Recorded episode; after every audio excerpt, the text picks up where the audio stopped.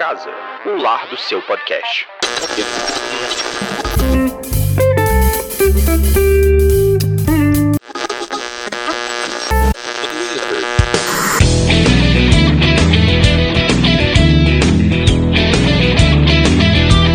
E está entrando no ar mais um episódio do Pode Ser Saudável, o seu podcast da Iniciativa Saudável. Aqui você encontra informações sobre tudo o que engloba o estilo de vida saudável.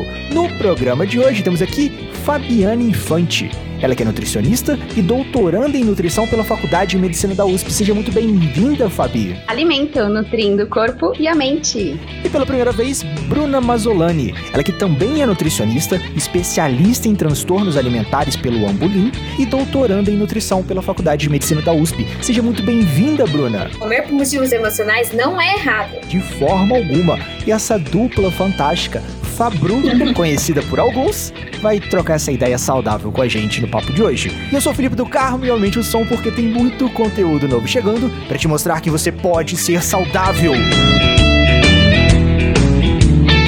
Então vamos lá, nessa nova etapa, nessa nova fase e como presente de aniversário para os senhores ouvintes que nos acompanham, Estamos cheios de novidades. Eu já tô falando já tem um tempo que as novidades estão chegando, que as novidades estão vindo e elas enfim chegaram, senhores ouvintes. Sim! Novidade número 1. Um, transformamos as nossas lives em livecast. Vocês pediram, tá demorando para poder soltar todas, mas a gente tá no processo de produção. A segunda live, o livecast já está no ar sobre bebidas alcoólicas. A Nanda respondeu algumas dúvidas que vocês mandaram para ela nessa livecast. Novidade número 2, senhores ouvintes Essa é especial, essa é rebelde, essa é visceral. Se você tem amigos DM1, se você tem familiares DM1, ou se você é DM1, recomendo que escute Rebeldes com Causa. Lá você não vai encontrar histórias fantasiosas, perfumadas, bonitinhas. Lá você vai encontrar a boa e velha vida real, com histórias reais, sem romantismo, nada daquelas histórias perfumadas ou fantasiosas. Apenas a vida real de pessoas normais que convivem com diabetes tipo 1.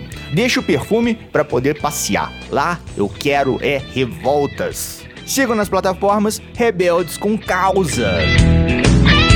Agora, recadinhos da consciência. É, galera, eu acho que só eu não recebi o e-mail que a pandemia acabou.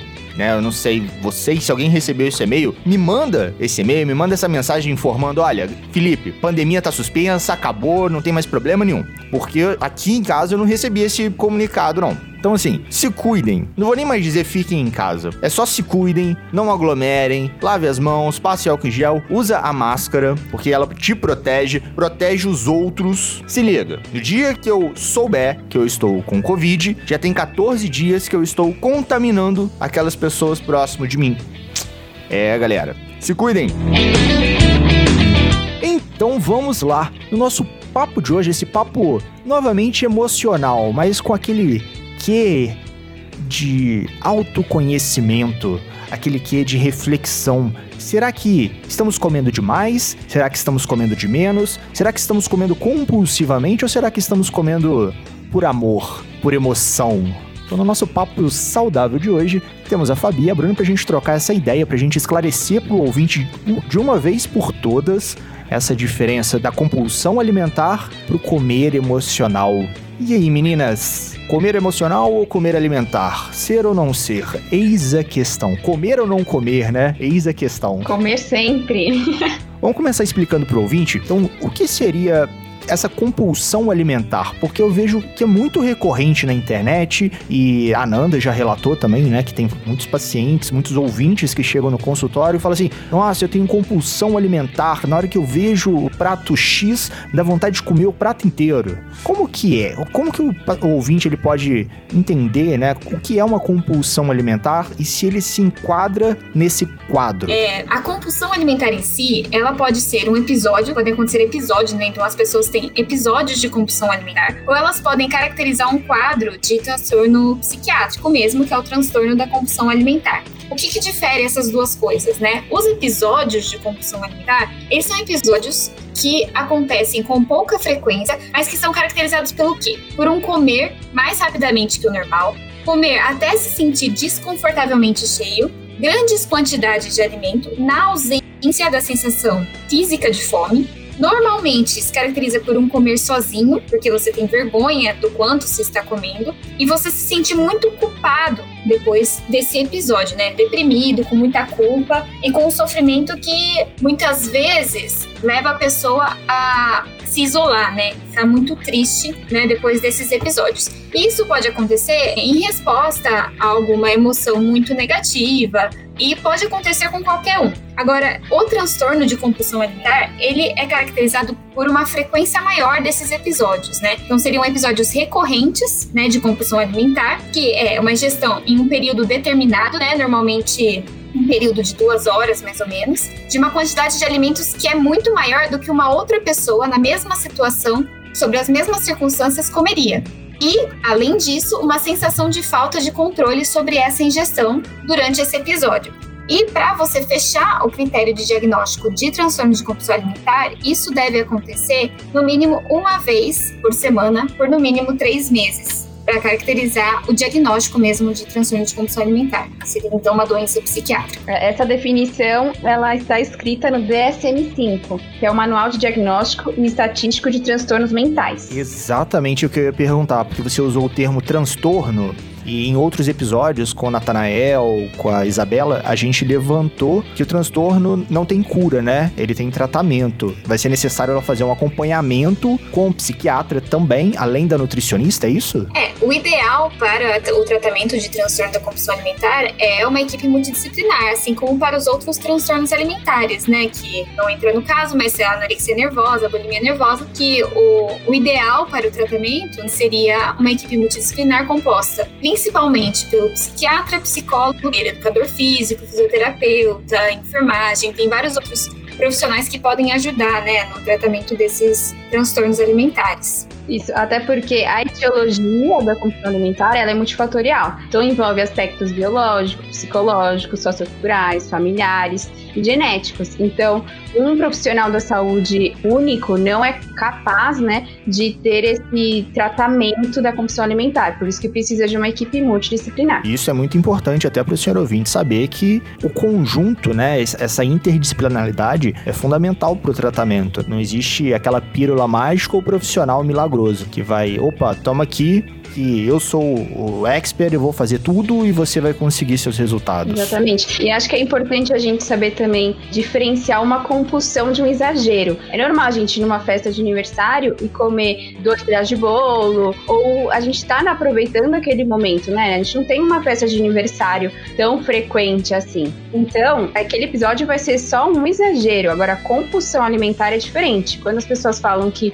comeram cinco brigadeiros e teve uma compulsão, não é isso. A compulsão é quando você precisa ver o fim mesmo, sabe? É fazer um bolo inteiro e comer o bolo inteiro. É ter um exagero muito grande, que é o que a Bruna comentou. É você perder o controle, né? Uma perda de controle da sua alimentação, né? E aquele comer de pouquinho em pouquinho, porque eu me enquadro nisso. Eu tenho um doce que eu gosto muito, que é o mousse, que eu vou lá e faço e tal, leite condensado, suco e creme de leite, bato ali. Só que eu vou comendo de colherzinho em colherzinho. Aí na hora que eu vejo, eu comi o doce inteiro. Entraria? É, isso pode caracterizar um episódio de compulsão alimentar. Claro que tem que ser analisado como um todo na sua alimentação, né? Mas existem sim casos que são não tão comuns, né? Mas que são compulsões alimentares que ocorrem dessa forma muito de quantidade num momento só e que ocorrem mais ao longo do dia. Eu já participei muito de atendimentos no Ambulim, que é onde tratam transtornos alimentares no Instituto de Psiquiatria. Lá tinha alguns pacientes com compulsão alimentar que eles tinham feito a cirurgia bariátrica. E após a cirurgia bariátrica, eles tiveram reganho de peso por não terem sido é, tratados da sua compulsão alimentar antes né, de fazer a cirurgia, eles continuaram com o transtorno de compulsão alimentar após a cirurgia. E eles não conseguiam fazer os episódios de compulsão alimentar como antes, né, que eram esses episódios bem marcados, né, de uma grande quantidade de alimento por um período curto de tempo, né, com a sensação de falta de controle. Eles faziam compulsões alimentares que eram ao longo do dia, porque no estômago deles já não cabia aquela quantidade muito grande. Mas o que caracteriza muito bem para a gente diferenciar é essa sensação de falta de controle e o sofrimento e culpa que a pessoa sente com essa sensação de falta de controle. Então, no geral, o que caracteriza é essa grande quantidade realmente de alimentos num período curto de tempo, a sensação de falta de controle. Mas pode sim acontecer episódios que ocorrem ao longo do dia com uma quantidade menor de alimento, mas quando você vê no, no final, é uma, gerou uma soma, né? Que seria uma grande quantidade de alimento. Ufa. Então, no meu caso, não entra no episódio de compulsão alimentar. Eu acho que é importante que a Fabi falou, que é da gente diferenciar a compulsão do exagero, que até no critério diagnóstico mesmo, se diz o seguinte, que é você comer uma quantidade de alimento definitivamente maior do que a maioria das pessoas consumiria no mesmo período sob circunstâncias semelhantes. Ou seja, você comer cinco brigadeiros, por exemplo, numa festa de aniversário, não caracterizaria uma compulsão alimentar, porque se você se comparar com outras pessoas naquela mesma circunstância, você vai observar pessoas fazendo o mesmo, né? Então, isso que acho que é um ponto que faz a gente refletir um pouco, né? Da gente se comparar um pouco às vezes com os outros, no sentido de ver que eles também têm comportamentos parecidos com o nosso. Às vezes a gente acha que só a gente come dessa forma, que só a gente tem os nossos os exageros, né? É, alimentares e não. Mas aí também acho que entra um ponto da gente ressaltar também pro ouvinte que existem ambientes, não sei, que possuem várias pessoas com compulsão, não? Porque a compulsão, ela, como envolve o emocional, ela teria muita influência do meio. Então tenderia ao meio ser mais compulsivo do que o outro? Tem uma coisa que para mim não fez tanto sentido, que é todo mundo ter essa questão da compulsão alimentar. O que existem são famílias que valorizam o, a fartura. Então, ao valorizar a fartura, por exemplo, aquela coisa da avó ou da mãe que estimula a criança ou mesmo os filhos, né? Não, come mais um pouco. Aí tem cinco tipos de doce numa mesma festa, assim, tem cinco tipos de comida. Então, ela cria um ambiente que fica fácil se ter exagero, todo mundo ter exageros mas não que todo mundo ali teria uma compulsão alimentar. Provavelmente alguém ali pode ter um episódio de compulsão alimentar, mas no geral a família toda cometendo esses exageros, né? Por conta desse ambiente que elas mesmas criam, né? Perfeito. Você traduziu exatamente o que eu tentei traduzir. Exatamente isso. Tipo, a família inteira é exagerado. Na hora que eu for me comparar com o restante da família, né? Assim, pô, peraí. Eu, às vezes eu nem tô comendo mais do que a minha família, mas tô me sentindo culpado de comer. Sim, sim. Isso acontece bastante. Principalmente famílias que já passaram por algumas questões de fome, ou mesmo que antes não tinham tanto acesso à quantidade de comidas que tem hoje, né? Então, ó, que cria essa questão do sempre ter a mais, né? Não pode se ter a menos e a pessoa passar a vontade de comer aquilo.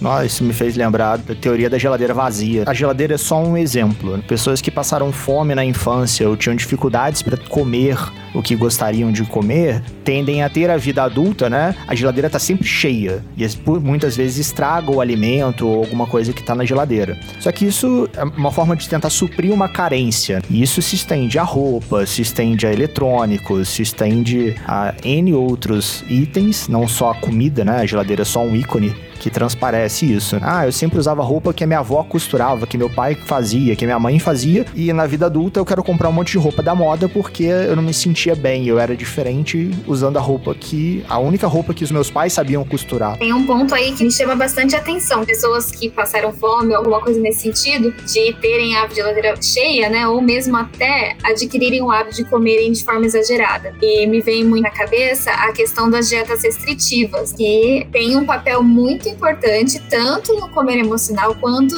na compulsão alimentar. É, é, bem o que você me falou, né, daquelas pessoas que passaram fome, mas nesse sentido seriam as pessoas que escolhem, entre aspas, né, passar fome para perder peso ou enfim adquirir saúde, às vezes tem essa visão também, mas que também acabam gerando esse hábito de comer mais ou de estocar mais comida. Sim, sim. Exatamente. Esse levantamento que a Bruna fez, a gente comentou no episódio passado que a gente gravou, né, Felipe? Aham. Que restrição gera a compulsão, né?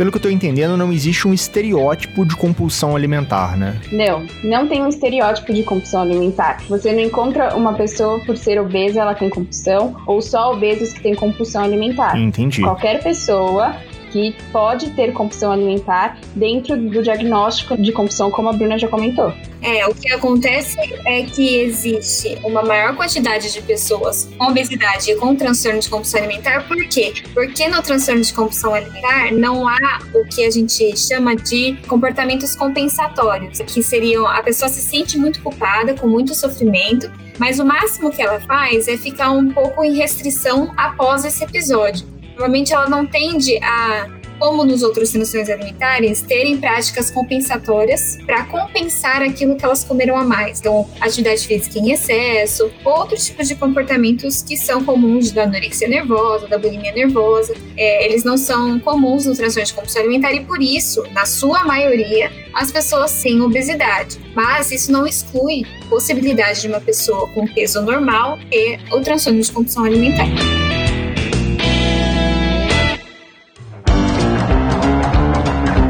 Está falando de compulsão alimentar, mas existe um paralelo com o comer emocional, né? Que a gente até levantou o ponto de uma festinha de aniversário, de alguns momentos. Traduz para o ouvinte, né? O que seria esse comer emocional? O comer emocional nada mais é do que buscar algum alimento para ocupar ou preencher algum sentimento.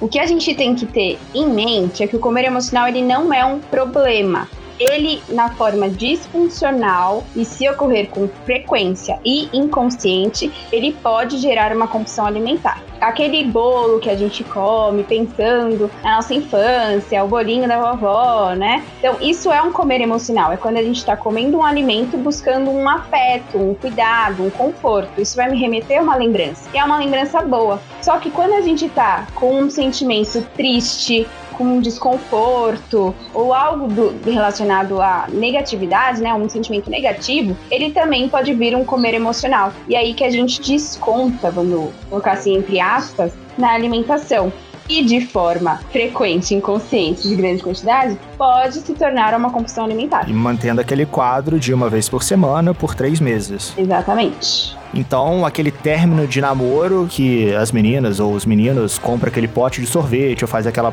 panela de pressão de brigadeiro ou tampa na pizza com, esse, com essa necessidade de suprir né, aquele sentimento ou afogar as mágoas num balde de brigadeiro, não entraria num, numa compulsão alimentar, mas num comer emocional. Exatamente. Se entrar no diagnóstico de compulsão sendo uma vez na semana durante três meses, três meses no mínimo, aí viraria um episódio de compulsão alimentar. Mas se for um episódio único, não entraria na compulsão alimentar. Seria um episódio de exagero. Ou de um comer emocional negativo, né? A gente poderia chamar assim. Porque existem os comeres emocionais positivos positivos. Porque a gente até fala que a gente não come apenas por fome. A gente é mais do que a nossa fisiologia. A gente come por outras razões. E por isso mesmo o comer por motivos emocionais, ele não é errado em si. A forma como a gente se relaciona com o alimento, ele é através das emoções. Então, é muito importante comer pela fome, mas também é importante reconhecer que ela é apenas uma parcela do motivo pelo qual a gente come. Né? Então, às vezes, até ter prazer e se sentir satisfeito sensorialmente, emocionalmente com uma comida, isso, por um lado, pode até fazer com que a gente coma menos comida. Você comer com satisfação faz com que você esteja. Que a gente fala de saciedade, que é quando você sacia a fome física, que é quando você preenche o estômago. Mas a gente,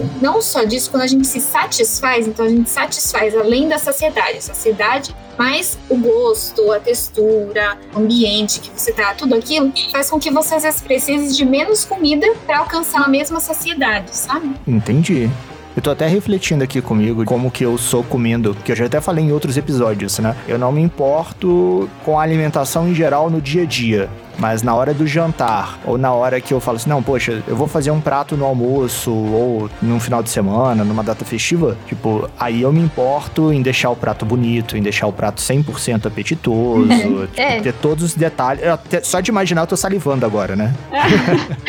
é, seria mais ou menos assim, ó. Se você tá num jantar e aí tem arroz e feijão na sua casa e um bife, mas você tá com muita vontade de comer macarrão, você vai comer o arroz e feijão e vai ficar saciado que ele vai cobrir a sua fome, fome física. Mas você não vai estar satisfeito, porque a sua vontade pelo arroz e feijão, ela não era tão grande. A sua vontade pelo macarrão era muito maior. Mas naquele momento você não tinha o macarrão. Então você está saciado, mas não satisfeito. Muito boa observação.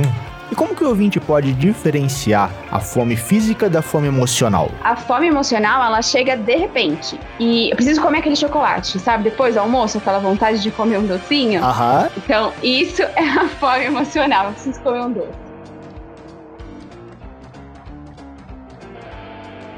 Então eu não tô com fome, mas eu preciso comer para saciar minha vontade, né? E fome física, ela vem gradual. Então, ai, nossa, eu tô ficando com fome. Então, isso seria a fome física. Outro exemplo pra gente saber diferenciar. A fome emocional, ela busca um conforto em alimentos específicos. Então, é realmente isso. Eu estou com vontade de comer um chocolate. Ah, mas se eu comer a banana com canela no micro-ondas, vai me saciar? Não, eu vou querer aquele chocolate. Então são alimentos específicos. Não, come três castanhas aqui que resolve. um ponto importante dessa vontade que a Fabi tá, tá, falando é muito assim, que existem dois tipos de comer emocional, então, né? Então, existe o comer emocional, que você tem as vontades específicas, e aí, por isso, dá até para você programar, assim, né? Tô com vontade de comer o bolo de chocolate da minha mãe. Então, eu vou pedir pra minha mãe fazer, no final de semana eu vou lá comer esse bolo ela é uma comer emocional, mas que dá para esperar um pouquinho, é uma vontade bem específica daqui. Mas tem o comer emocional que é simplesmente a vontade de comer algo gostoso. Então, assim, eu tô com vontade de comer um doce, ou tô com vontade de comer uma batata frita, um lanche, uma pizza. E aí, isso não pode muito esperar. Você tem aquela sensação que eu quero comer agora algo gostoso que é para me confortar. Necessariamente é algo muito específico, assim como a Fabi falou. A gente costuma dizer que fome emocional é a fome do pescoço para cima e a fome física é do pescoço para baixo. ah, excelente. Me fez ocorrer um pensamento aqui. Quando essa fome emocional ela é repetida muitas vezes, ela pode desencadear numa compulsão.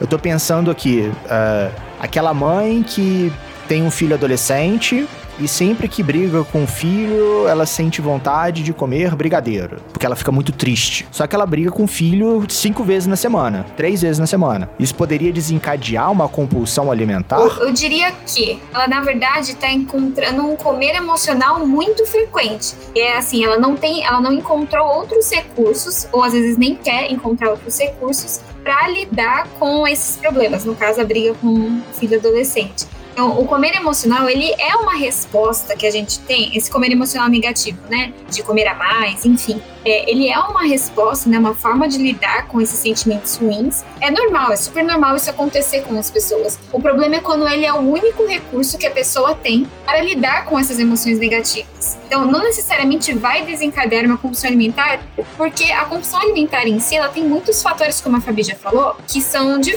ela é multifatorial, né? Então, tem uma questão genética tem é, o ambiente em que a pessoa vive. Então, eu não posso dizer que apenas esse hábito de buscar esse comer emocional sempre que o filho briga com a mãe desencadearia por si só a compulsão alimentar. Exatamente. O que a gente pode orientar essa mãe, como exemplo, né, é buscar uma outra alternativa para suprir esse sentimento negativo. Então, vai, vai fazer alguma atividade física, vai ler um livro, algo que também conforte ela desse sentimento que ela tá desse sentimento, né, mas que não seja sempre a busca por um alimento. Então, senhores ouvintes, autoconhecimento e terapia seria uma boa indicação para essa mãe, né? Para que ela consiga se autoconhecer, se auto-questionar, identificar as suas necessidades e como suprir essas necessidades, né? Com certeza. E terapia não é coisa de maluco, tá, senhor ouvinte? Maluco é quem acha que terapia é coisa de maluco. Exatamente.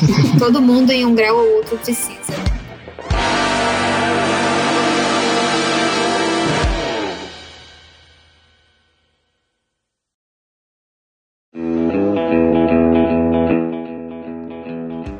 Ponto que a Fabi falou que eu acho que poderia comentar é aquela questão, por exemplo, da vontade do docinho depois do almoço ou do jantar, que não seria a fome física.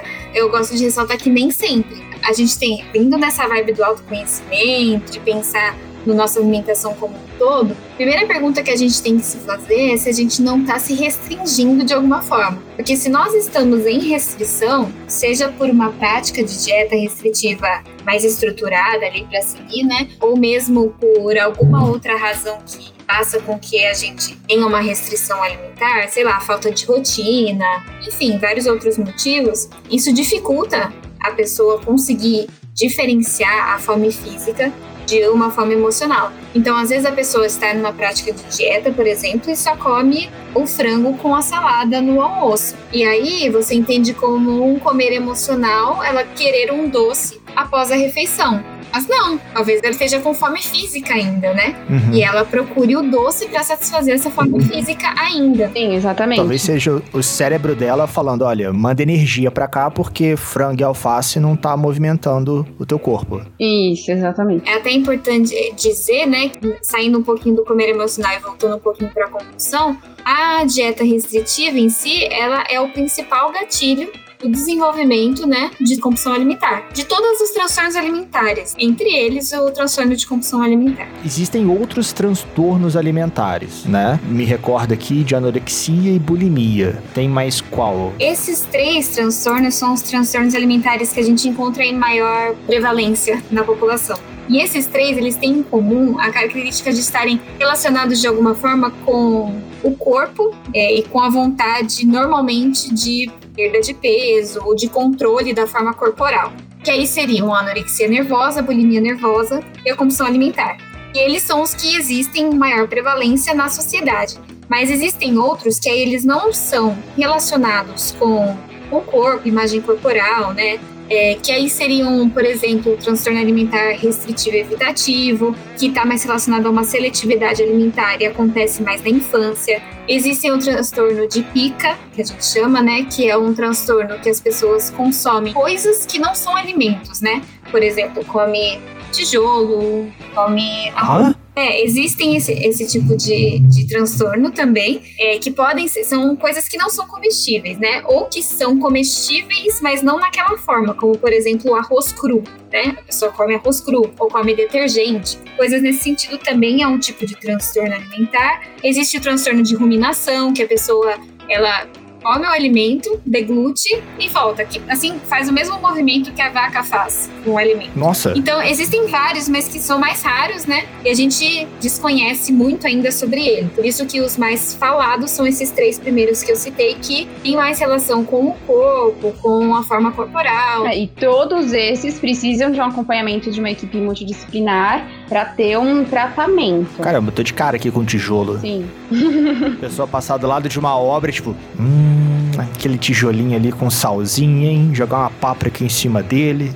Que é isso? Então, existe sim. é, são, são casos até bem graves, né? De transtornos psiquiátricos, porque dependendo do que a pessoa come, né? Isso pode Sim. gerar consequências à saúde dela Imediatas, né? imediatas e muito sérias, né? E existem níveis de cada transtorno? Sim, o mesmo transtorno pode ser diferente nas pessoas. Não tem um padrão. Todo mundo vai ter o mesmo comportamento se tiver bulimia, se tiver anorexia, se tiver compulsão alimentar. Ou se tiver os outros tanto, transtornos que a Bruna comentou. Então, existe a compulsão alimentar leve, moderada, alta. Cada pessoa vai desenvolver o seu transtorno, né, de forma única. Tem como o ouvinte identificar, tipo, que nível que ele estaria? Com relação à compulsão alimentar, que é o que ó, a gente está mais conversando hoje, Aham. como a gente já disse, esses episódios de compulsão alimentar devem estar acontecendo pelo menos uma vez na semana nos últimos três meses para caracterizar, você ficar assim, uma pulguinha atrás da orelha de que pode ser que você tenha esse problema, que você teria que procurar uma ajuda. E além disso, existem os níveis. Então, leve seria de um a três episódios de compulsão por semana. A moderada seria de 4 a 7 compulsões por semana. A grave de 8 a 13 compulsões. E a extrema, né, que é o mais grave, que seria de 14 ou mais compulsões, né? Episódios de compulsão alimentar por semana. Sim, e a busca por um profissional, quanto antes, né, a gente procurar um profissional, melhor vai ser esse tratamento, né? Caramba, eu tô de cara com esses números. É, existem pessoas que têm compulsões alimentares no mesmo dia. Então, a pessoa tem compulsão alimentar no café da manhã, no almoço, no jantar. O clássico é aquela compulsão alimentar no final do dia. E normalmente a pessoa já tem essa culpa toda por ter esses episódios de forma mais recorrente. Daí ela tem a tendência de tentar controlar aquela alimentação o máximo possível. Então ela acorda, ah, vou controlar, ou não vou comer, né? Eu vou comer muito pouco no café da manhã, no almoço, com aquela tentando buscar aquela sensação de controle que ela não tem no episódio de compulsão alimentar. E isso acaba até piorando o quadro, no final do dia ela acaba tendo a compulsão alimentar. Mas existem casos, sim, que a pessoa tem compulsões alimentares praticamente em todas as refeições, porque ela pensa, já vai com aquela vontade de controlar o que vai comer naquela refeição, e no meio já da refeição ela já vê que não vai conseguir ficar só com aquilo, e aí ela já perde o controle e já tem uma- um episódio de compulsão alimentar. É por isso que a gente sempre fica na mesma tecla, né? A gente não cansa de dizer que restrição gera compulsão.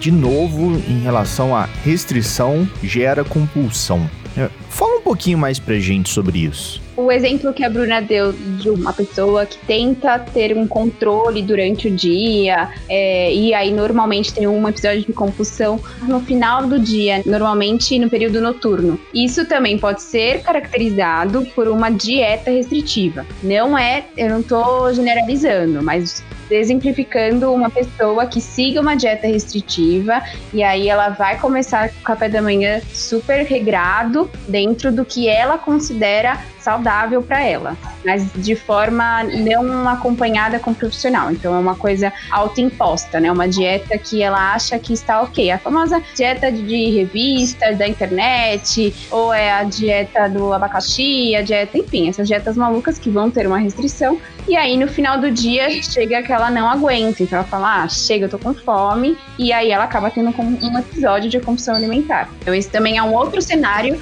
que pode vir atrelado a uma compulsão alimentar só um parênteses, é, nem sempre a restrição ela é só autoimposta e dessas de revistas. Elas podem ser sim prescritas por um profissional, não por maldade, mas desconhecem o impacto todo que existe, né, nos comportamentos alimentares das pessoas, né, de como ela se comporta, né, na vida dela como um todo que pode ter prescrito isso para N pessoas e nada ter acontecido, mas que para uma única pessoa isso pode desencadear uma compulsão alimentar. É por isso que um tratamento, um tratamento não, mas uma conduta nutricional deve ser individualizada e com base no aconselhamento nutricional, na reeducação alimentar, onde a gente vai entender o contexto todo do paciente, onde ele vive, com quem que ele convive, quais são as preferências, as aversões, como que é a rotina, o planejamento, tudo isso. Aí a gente consegue guiar guiar para ter uma alimentação adequada. Tô vendo aqui, 32% dos pacientes com sobrepeso ou 36% dos pacientes com obesidade tem o transtorno de compulsão alimentar. E essa proporção aí também, eu acho que faz sentido, porque ainda são as mulheres, né, as que mais é, desenvolvem transtornos alimentares, mas a prevalência em homens tem aumentado muito ao longo dos anos. Aí vem a dúvida de qualquer doença, né, que quando aumenta muito o diagnóstico, é se os homens estão se identificando mais, né, com os transtornos alimentares ou se realmente está aumentando neles por conta de talvez uma exigência maior da forma física, né? Que hoje em dia existe também sobre os homens mais do que antigamente. Nas mulheres sempre teve né, essa exigência de um corpo com determinada forma e tudo mais, ou se hoje os homens estão buscando mais, né, o tratamento para suas doenças e por isso o aumento do diagnóstico. Que leva até um podcast, na verdade, uma série de podcasts, que tem uma pauta em aberto do tipo estética é consequência da consistência. Sim, o padrão de beleza desejado, né? Exato. Inaconstável, porque hoje em dia o padrão de beleza é o ser super magra e não dá pra gente ser super magra. Antigamente o padrão de beleza era uma pessoa ser mais sobrepesa, né? Isso eu digo bem antigamente mesmo. Hoje em dia já é uma pessoa ser super magra e a gente sabe que não dá. Padrão de beleza ideal não dá. Não é para todas as pessoas, né? Enfim, porque tem um fator genético. Sim. Não, o problema tá na busca de um corpo que representa 1 ou 2% da população. Né? Exatamente. A gente, esse 1 ou 2% da população que é 90% de quem tá representado nas mídias, né? Onde a gente vê no, nas redes sociais, quem se mostra é esse 1 a 2%. E os outros 98% ficam aí na busca inalcançável para atingir esse padrão. Isso quando não acontece o Photoshop, né? Ah, Exato. Vida do Instagram é tudo lindo, maravilhoso, né? Mas ninguém mostra o que é real, né? Não mostra o editorial que tá por trás, né? Exatamente. Sim a gente estava falando sobre restrição, né? Uhum. Uma coisa legal de se falar, que a gente fala muito nos atendimentos de pessoas com transtornos alimentares e tudo mais, é que a restrição não acontece só concretamente, né? Não existe apenas aquela restrição que é realmente a pessoa está comendo menos do que ela precisa, né? Que é aquela pessoa que vai lá e segue aquela dieta com 1.100 calorias e ela precisa, sei lá, de 1.800, 2.000 calorias no dia. E ela concretamente está seguindo aquilo. Existe também a restrição que a gente fala de restrição cognitiva, que é aquela ideia dos alimentos bons e ruins. É, então, eu não sigo uma dieta, né, assim, de restrição, mas eu tenho na minha mente a crença de que existem alimentos saudáveis e não saudáveis, né, bons e ruins. Então, sempre que eu como aquele alimento que eu considero como ruim ou como não saudável, eu me sinto culpada. Então, eu fico na minha cabeça com essa ideia de que, ai, brigadeiro é ruim, coxinha é ruim. Você fica com aquilo na sua cabeça, né? Aquelas palavras de coxinha, brigadeiro o tempo todo na sua cabeça. Isso vai te gerando a vontade por aqueles alimentos. Então você fica fazendo uma restrição cognitiva do, do sentido: eu quero um doce, mas doce é ruim, eu não posso comer esse doce. Se eu não posso comer esse doce, e eu não vou comê-lo. E aí você fica naquele controle, mas aí a vontade não passa. E aí você fica nesse ciclo de ficar tentando se restringir cognitivamente, mas no final você vai e come aquele alimento. E aí então você não tá tendo a restrição concreta, mas você tá tendo aquela restrição cognitiva, né? Dos, que estão na, na área dos pensamentos. Eu, eu poderia dizer que é quase aquela brincadeira, né? Senhor ouvinte, não pense no elefante branco. Todo mundo pensou, eu pensei. É exatamente isso. É, e aí bombardeado todos os dias com propagandas e com essas tentações que eu diria, né? A gente vai na rua e aí tá, você tá no, vai na padaria e vê aquele alimento que você considera não saudável. Então você vive num ambiente, né, é, que você fica todo o tempo sendo tentado por esses alimentos que você considera não saudável, né? E aí, obviamente, que você vai ficar pensando neles, né? E aí você vai ficar restri... se você tem essa ideia da crença de que você não pode comê-los, você vai ficar se restringindo cognitivamente, né? Para não pensar neles, e aí você pensa mais neles. E no final você acaba comendo ele, mas aí você vai no jaque, jaque come um, come 10, né? É o jaque que vira uma jaca, né? Exato, e aí no dia seguinte já não come mais, né? porque ele não pode. Mas eu acho que vale complementar também é que cada vez mais frequente o vilão tá sendo os alimentos comuns do nosso, do nosso dia a dia, né? Então arroz e feijão já tá virando vilão.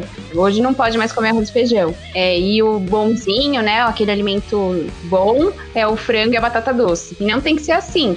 A Bruna deu exemplo de hambúrguer, batata frita, mas cada vez mais frequente a gente pega casos de é, ah, não vou comer arroz e feijão porque o arroz e feijão vai engordar. Eu não vou comer a carne, porque a carne tem mais gordura e a carne vai engordar. Então são os alimentos que faz parte do nosso dia a dia, né? Da, da cultura brasileira. Uhum. O mesmo pãozinho uhum. francês, coitado do pão francês, ele já ele é demonizado. E nossos avós sempre comeram, e naquela época lá existia muito menos casos de obesidade e sobrepeso que, do que existem hoje, né? Exatamente. É, é. pão é... francês com manteiga, ó, que delícia.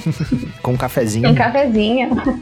O negócio é sempre a quantidade, né? É a gente sempre escuta isso de ouvinte, fala assim, ah, não, mas eu vou ter que abrir mão do meu pãozinho francês e tal. Eu falo assim, olha, não, você não tem que abrir mão do seu pãozinho francês, mas você não precisa necessariamente comer 10 pães francês na parte da tarde. Ah, não, de manhã eu tenho menos fome, eu como só 5 pães. Aí você fala assim, poxa, será que realmente você precisa comer essa quantidade? Né, ter essa reflexão do, acho que eu fiz essa piada no Quem Fica Parado é Árvore, né? Não é o pãozinho francês que engorda, é quem come que engorda, né? Então, assim, Exatamente. não vai ser um pão francês que vai te fazer engordar, vão ser 10 todos os dias, né? Essa consistência de uma má alimentação. Exatamente. É a quantidade, frequência e alta de variedade, né? Então, assim, você comer sempre uma quantidade muito grande, sempre só aquilo, né? Então, acho que a variedade também entra aí, porque se você tem um leque de alimentos que você consome no seu dia a dia, isso também facilita você não comer muito de um mesmo alimento. Né? Mas aí também entra a questão do contexto em que a pessoa está vivendo, né? Então ele está comendo esses cinco pães franceses de uma forma acelerada, sem sentir o gosto, eu tenho certeza que ele não está saboreando ou aproveitando aquele momento. Então é por isso que a gente tem costume também de falar quando você come alguma coisa, para, senta na mesa, aproveita, olha o alimento, sente o alimento, cheira o alimento, sente o gosto de cada mordida. Eu tenho certeza que você vai se sentir muito mais saciado rapidamente do que se você comer cinco pães franceses, sabe?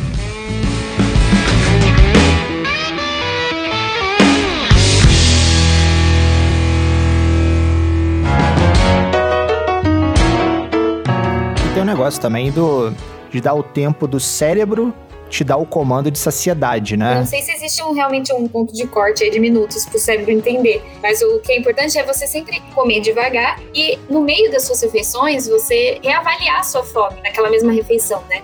Eu tô comendo, comi já cinco garfadas. Bom, deixa eu parar, tentar entender aqui como que meu corpo tá, como que tá meu estômago, vou comer mais vou comer mais, vou parar por aqui. Então, e tentando se ouvir, né? A questão do autoconhecimento, que é super importante. É, a gente é muito acostumado, quando criança, a comer o prato todo, né? Então, tudo Sim. que nossas avós, nossas mães colocam no prato tem que comer tudo. E hoje em dia, a gente sabe que não é verdade. Isso é, isso é de uma forma negativa. Então, se eu tô colocando uma quantidade de alimento muito grande no meu prato, tudo bem eu deixar no prato. Durante a minha refeição, eu vou avaliando a minha fome, né? E se eu estiver saciada na metade do prato ou faltando um terço, tudo bem eu deixar para depois ou não comer, sabe? E é, e é legal levantar isso.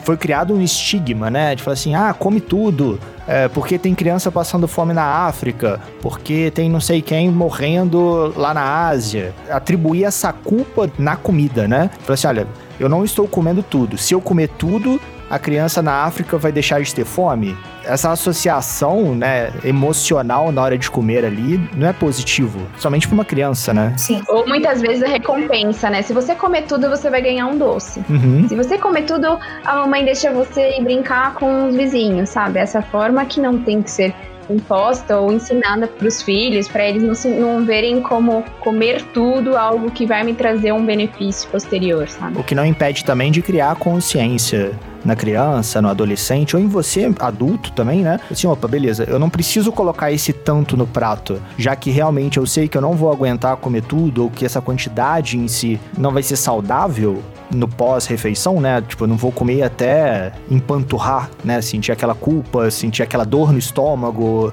de nem conseguir respirar direito. Então, assim, poxa, deixa eu colocar um pouco menos para não desperdiçar comida, né? Isso. Sim, mas aí tá o importante da questão do inverso também, né? Porque para você se permitir colocar menos no prato, você tem que se permitir poder repetir caso você esteja com mais fome também, né? Sim. Então, porque existem muitas pessoas que acabam colocando muito pouco no prato, porque é aquilo que acha que deve comer, e saem da mesa com fome, né? Então, é, a liberdade vai de, um extremo ao outro, né? No sentido de você colocar uma quantidade que você acha que você vai consumir, caso seja muito, deixar no prato, e caso seja pouco, porque a nossa fome varia de dia para dia. Em um dia pode ter sido o suficiente, no outro, uma mesma quantidade pode não ser o suficiente, por N motivos que são desde fisiológicos até é, emocionais, né? Então, você ter essa liberdade de poder saber que você pode pode ir lá e repetir um pouco mais, pegar um pouquinho mais de determinados alimentos, caso você ainda esteja com fome. É o famoso autoconhecimento, né? A gente tem que se conhecer, sentir quando a gente tá com fome, quando a gente precisa de mais comida, quando a gente não precisa mais comer. A gente tem que saber se conhecer. A gente só consegue saber se conhecer se a gente se permitir conhecer, né? Se permitir errar também, né? Exatamente.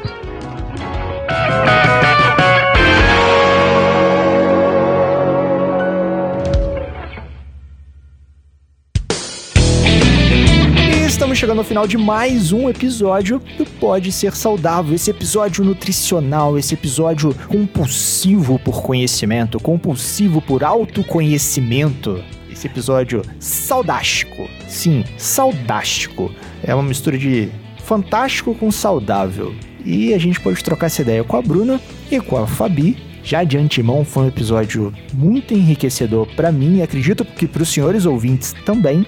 E chegamos à parte das mensagens finais, o recadinho do coração. Qual seria o seu recadinho do coração para os nossos ouvintes, Fabi? O que, que você deixa de mensagem final para os nossos ouvintes? Uma mensagem final, posso deixar para o ouvinte, é para ele ter um autoconhecimento e se permitir. Nada de restringir nenhum alimento, saber se conhecer, saber sua fome, sua vontade, respeitar o seu corpo. Autoconhecimento, senhor ouvinte. Eu prometi, eu vou mudar o nome desse programa para autoconhecimento.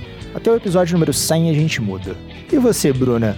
Que você deixa de recadinhos do coração nesse seu primeiro episódio? Espero que seja o primeiro episódio de muitos. Que você deixa de mensagem para os nossos ouvintes? Bom, é, a gente está vivendo um momento que é, eu acho que é único nas nossas vidas, né? E eu acho que nesse contexto, eu acho que é uma boa oportunidade para a gente rever a nossa, principalmente a nossa relação com a comida, né? Com o comer, da gente repensar, né? O que, que motiva a gente para esse ato, entender que muitas vezes o alimento ele, ele simboliza alguma coisa que é muito mais do que só os ingredientes, né? Os nutrientes que tem ali, que ele não é só para saciar nossa fome física, né? E que existe um comer emocional que é normal, que a comida também ela é aconchego. Muito bom.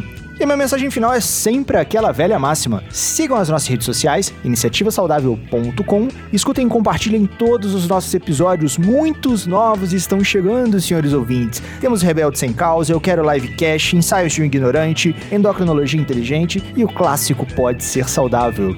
Se você tem aquela tia, aquele tio, aquele amigo que ainda não conhece o universo dos podcasts ou não sabe onde escutar, manda o link do YouTube para eles. Ou se ele já conhece, manda o link das plataformas de podcast, Spotify, Deezer, Apple Podcast, Cashbox ou outro agregador da sua preferência. E lembre-se sempre, você também pode ser saudável. E no mais, aquele abraço.